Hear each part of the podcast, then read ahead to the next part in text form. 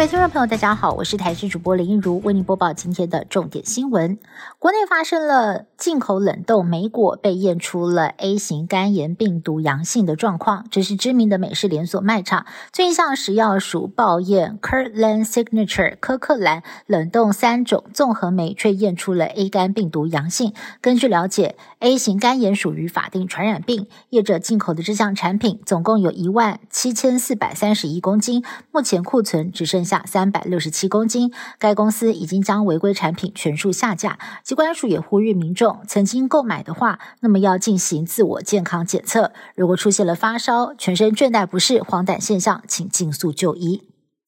新宇航空董事长张国伟日前批评台湾政府不重视观光，讽刺淘机第三航厦采一航厦。一联盟的方式好好笑。对此，交通部长王国才今天表示，先前已经跟张董谈过，第三航厦会以航线来规划，是不是他忘记了呢？会再提醒他。王国才也强调，政府跟民间在观光推动的努力，张国伟可能没有看到，更表示台湾的观光资源完全不输给新加坡，而且还赢蛮多的。共机扰台这两天有增加的趋势，截至清晨六点，总共有六艘共建三十八架次的共机侵扰我国的海空域，其中有一架 TB 零零一无人机从西南空域进入之后，绕经台湾南方、东南方跟东北方空域，首度逆时钟绕台一圈。由于这是共军最大型的无人机，还可以挂载飞弹，颇具敌意，很可能对我国东部战力保存区进行侦测。而军事专家也建议了，国产大型无人机应该要加速的研发跟量产，才能够监控中共的无人机。菲律宾海岸防卫队有一艘巡逻舰日前在南海航行的时候，遭到中国海警船拦截，双方差点发生了碰撞，最近距离不到四十五公尺。菲国船舰当时正在执行测量任务，先透过广播要求中国船只不得挡住航道，但是中方声称拥有南海主权，也透过广播要求菲国船只离开。双方在南海对峙，气氛相当紧张。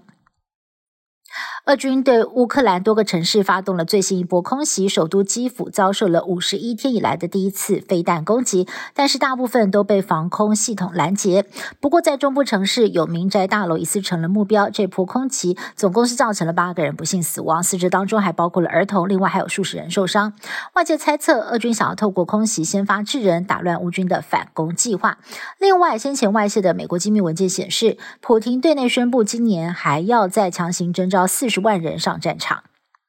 哈日族的福音，日本东京羽田机场第三航厦对面有一家新的复合商场，里面的机场饭店还有天然温泉，可以边泡温泉边欣赏飞机起降。如果天气好的话，还有机会远眺富士山。到东京旅游也不妨放慢脚步，享受充分便利性的旅游乐趣。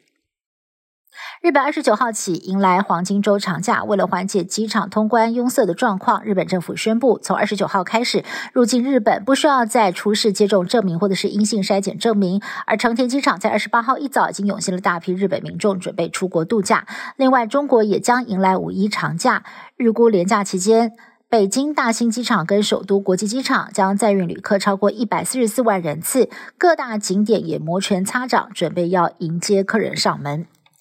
以上新闻是由台新闻部制作，感谢您的收听。更多新闻内容，请您持续锁定台视各界新闻以及台视新闻 YouTube 频道。